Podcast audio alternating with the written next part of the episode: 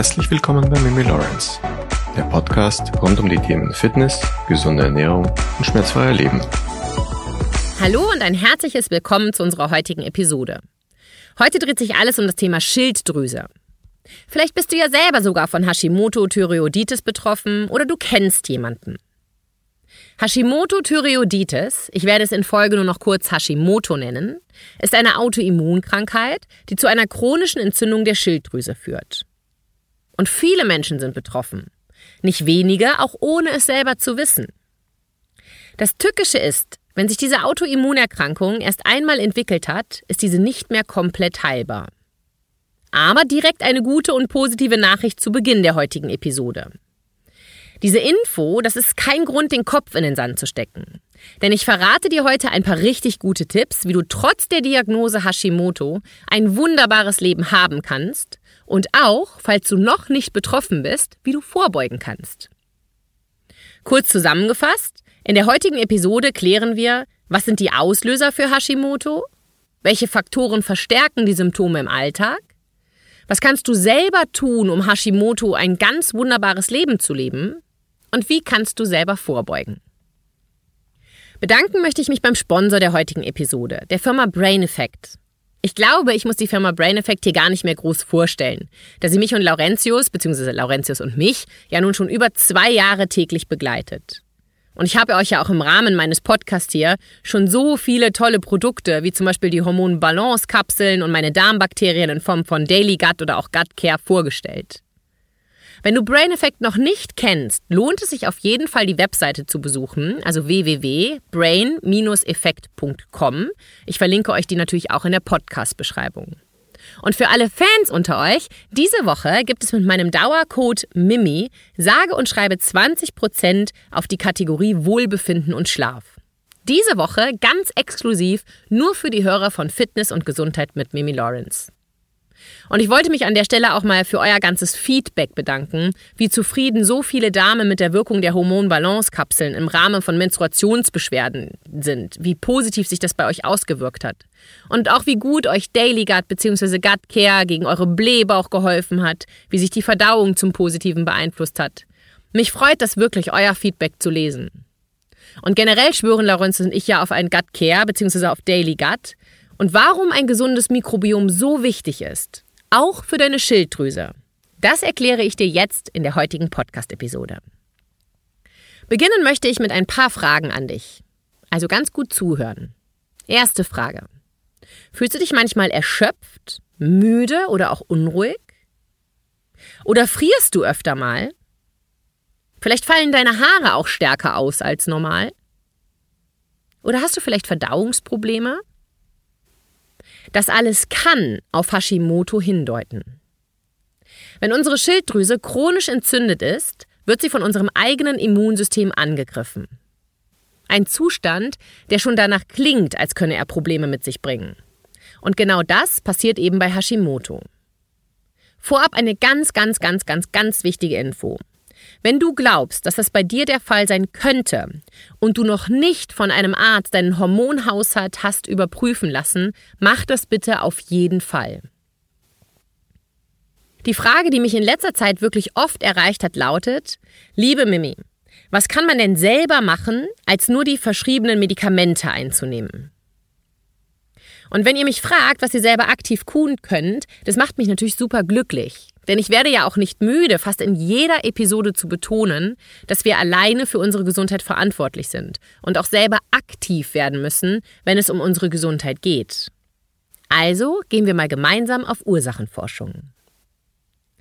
Deine Aufgabe lautet als allererstes, finde deine undichte Stelle, warum du Hashimoto hast. Und an dieser Stelle möchte ich auch ganz klar betonen, dass ich dir nicht dazu rate, die Medikamente abzusetzen, die dein Arzt dir verschrieben hat. Auf gar keinen Fall wirst du das tun. Aber betreibe dennoch daneben Ursachenforschung. Denn nur so kannst du herausfinden, wie du dein Leben und deine Gesundheit positiv beeinflussen kannst. Beginnen wir mit dem Allerwichtigsten. Die Ernährung und Hashimoto. Wusstest du, dass unsere Ernährung sehr eng mit der Verdauung verbunden ist? Starten wir mal mit Jod. Wenn bei dir Hashimoto bereits diagnostiziert wurde, solltest du unbedingt darauf achten, wie viel Jod du konsumierst. Es ist bestimmt keine neue Information für dich, dass du darauf achten solltest. Auch nicht ganz auf Jod zu verzichten, aber es eben auch in Maßen zu konsumieren. Vorsicht gilt auch bei Eiern, denn viele Menschen wissen nicht, dass Eier und auch Milchprodukte viel Jod enthalten. Wusstest du zum Beispiel, dass in Deutschland jodiertes Futtermittel für Nutztiere verwendet wird? Dies wird gemacht, um sicherzustellen, dass die Jodzufuhr für die Nutztiere ausreichend ist. Und durch diese Jodzufuhr im Tierfutter kann aber zum Beispiel das Jod in der Milch erhöht sein. Die Deutsche Gesellschaft für Ernährung empfiehlt Jugendlichen und Erwachsenen 200 Mikrogramm Jod pro Tag zu sich zu nehmen. Erster Tipp, wenn du bereits Hashimoto hast, versuche die Zufuhr mal über ein paar Monate auf 100 Mikrogramm pro Tag herunterzuschrauben. Das kann super hilfreich sein für deine Schilddrüse. Frag hier auch gerne deinen behandelnden Arzt. Gluten ist auch so eine Sache. Teste auch mal, wie gut du wirklich Gluten verträgst. Streiche Gluten mal eine ganze Zeit lang aus deinem Speiseplan und beobachte, wie es dir geht, so ganz ohne Gluten, und baue es schrittweise wieder ein und beobachte dich dabei. Am besten mit Hilfe eines Ernährungsprotokolls.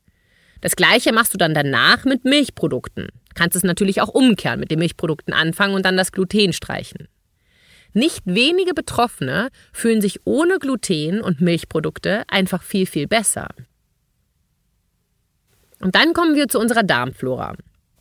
Ich denke, sowohl in diesem Podcast als auch in anderen Medien wurde schon bereits deutlich zum Ausdruck gebracht, wie wichtig ein gesundes Immunsystem ist. Die meisten sollten dringend damit anfangen, die eigene Darmflora zu reparieren. Auch das ist kein Geheimnis. Leidest du vielleicht unter einer Autoimmunerkrankung? Beispiele dafür sind zum Beispiel rheumatoide Arthritis, der Lupus, Morbus Basedow und eben auch Hashimoto, um mal nur einige Beispiele zu nennen. Gerade wenn Autoimmunerkrankungen im Spiel sind, ist die Darmschleimhaut oft zu durchlässig. Vielleicht hast du den Ausdruck Leaky Gut ja auch schon mal gehört. Leaky Gut ist ein englischer Ausdruck und man könnte es frei übersetzen mit durchlässiger Darm. Leaky Gut bedeutet, dass die Barrierefunktion der Schleimhaut des Dünndarms gestört ist. Infolgedessen können Bakterien und Toxine aus dem Darm in den Blutkreislauf gelangen und systematische Entzündungen fördern. Das Problem mit unserer Darmschleimhaut ist also folgendes. Je durchlässiger die so ist, desto leichter haben es Schadstoffe und Bakterien in unserem Blutkreislauf zu kommen. Wenn das passiert, ist unser Immunsystem alarmiert. Es greift die Eindringlinge mit entzündlichen und allergischen Prozessen an. Schließlich ist unser Immunsystem unser innerer Verteidiger gegen alles, was uns schaden könnte. Somit möchte es natürlich Eindringlinge vernichten, um uns vor diesen zu beschützen. Der generelle Gedanke ist auch gut und klingt auch sehr einleuchtend. Aber es verbirgt sich ein Problem.